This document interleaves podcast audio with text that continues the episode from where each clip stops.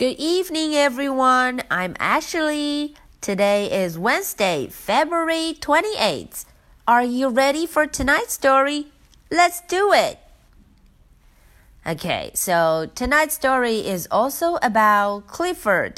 今天的故事啊，还是要来说说我们的新朋友 Clifford。哎，大家都知道 Clifford 的小主人，他的名字叫做 Emily Elizabeth。 今天 Emily Elizabeth 要去上学，在上学的时候啊，她总是会带上她的好伙伴 Clifford。我们看看 Clifford 有没有自己的 pals，自己的伙伴呢？嗯，当然会有了。今天的故事就是关于 Clifford's pals，Clifford 他的好伙伴。OK，我们来看看到底谁是他的 pals，他的好伙伴吧。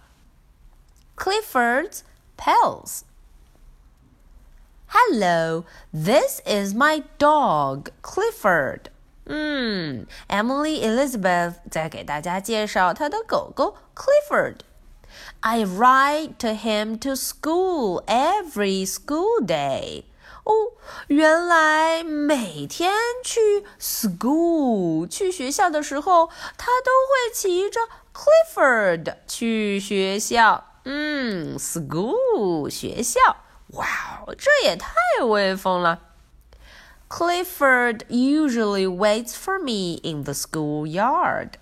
哎，当我上课的时候啊，Clifford 就会在学校的 yard 院子里 schoolyard 在那儿等我。One day he got tired of hanging around, so he went off to play with his pals. 哎，这天 Clifford 等的有点无聊了，所以呀，他就去找自己的 pal 小伙伴们一块玩了。The other dogs were Susie, Lenny, Basker, Flip, and a big dog named Nero. 嗯，他的好朋友有这么多，我们瞧瞧都有谁呀？哦，一位叫 Susie，一位叫 Lenny，还有 Basker，还有 Flip。嗯，最后一只大狗狗叫 Nero。 Nero led them。嗯，带队的是 Nero。Nero 带着大家出发了，去哪儿呢？He led them to a construction site。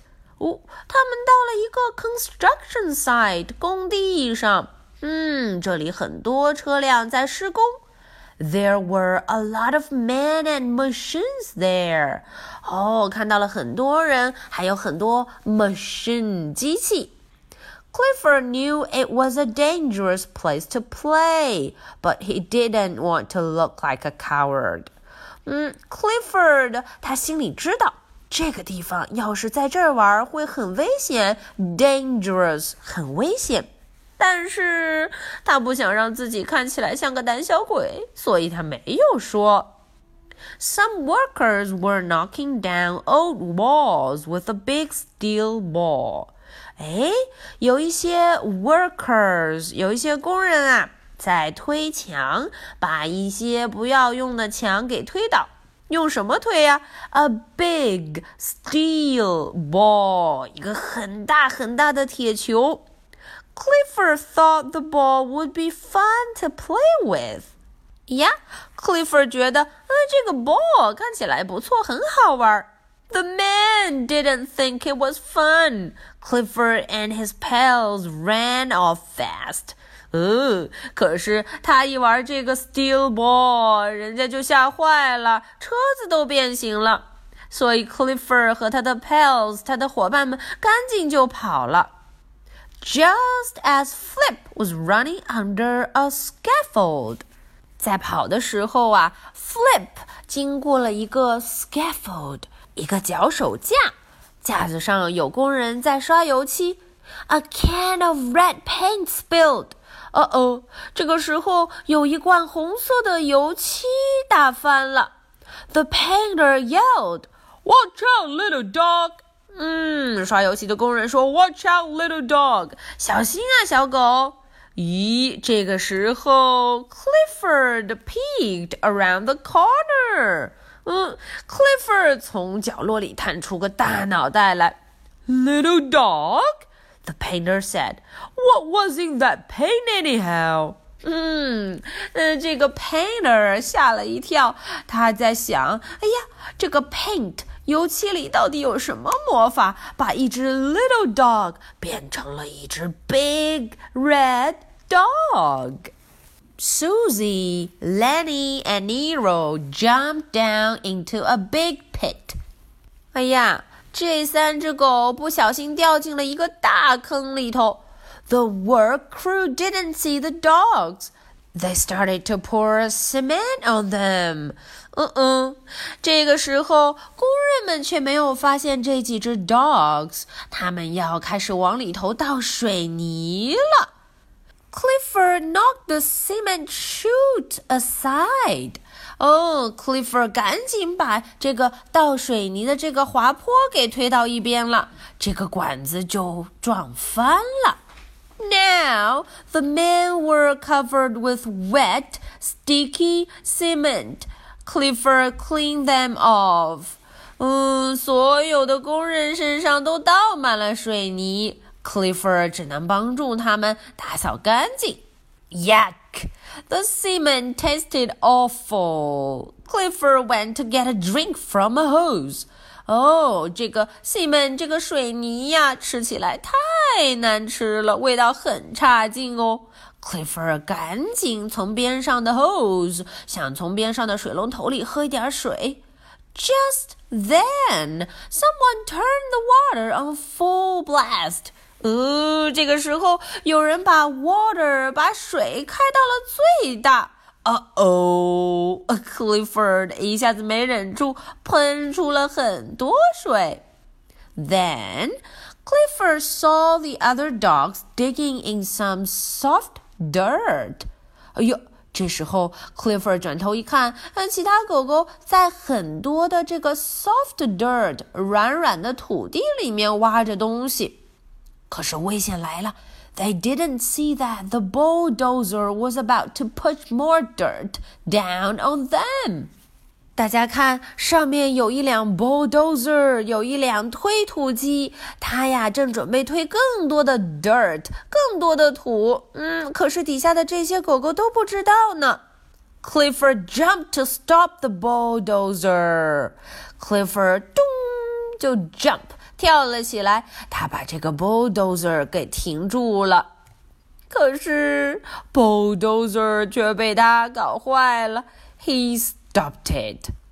Next, Clifford's pal found some great big piles to play in. 这时候，他的好朋友又找到很多 piles，很多管道可以来玩一玩。Clifford tried to follow them. Clifford 也想 follow，想跟着他们。 but he was too big. 嗯嗯，他太大只了。The piles were stuck on Clifford's nose, and he couldn't see. 哦呦，大家看，这些管道塞在了呃 Clifford 的 nose 鼻子上。嗯嗯，他看不见了。Oops！一不小心，the piles came off。啊，Clifford 摔了一跤。 这些 pile 这些管道才掉了下来。The workers were angry，所有的工人都生气了，angry。The dogs were causing a lot of trouble for them。这些狗狗给他们带来很多很多 trouble，很多麻烦。They chased Clifford's pail into a storage pen and locked them in. 啊，所有的这些 dogs 除了 Clifford 以外，都被关进了一个笼子里。嗯嗯，这下麻烦大了。Clifford came to rescue his pals。哎，Clifford 出现了，他要把自己的 pals 都救出去。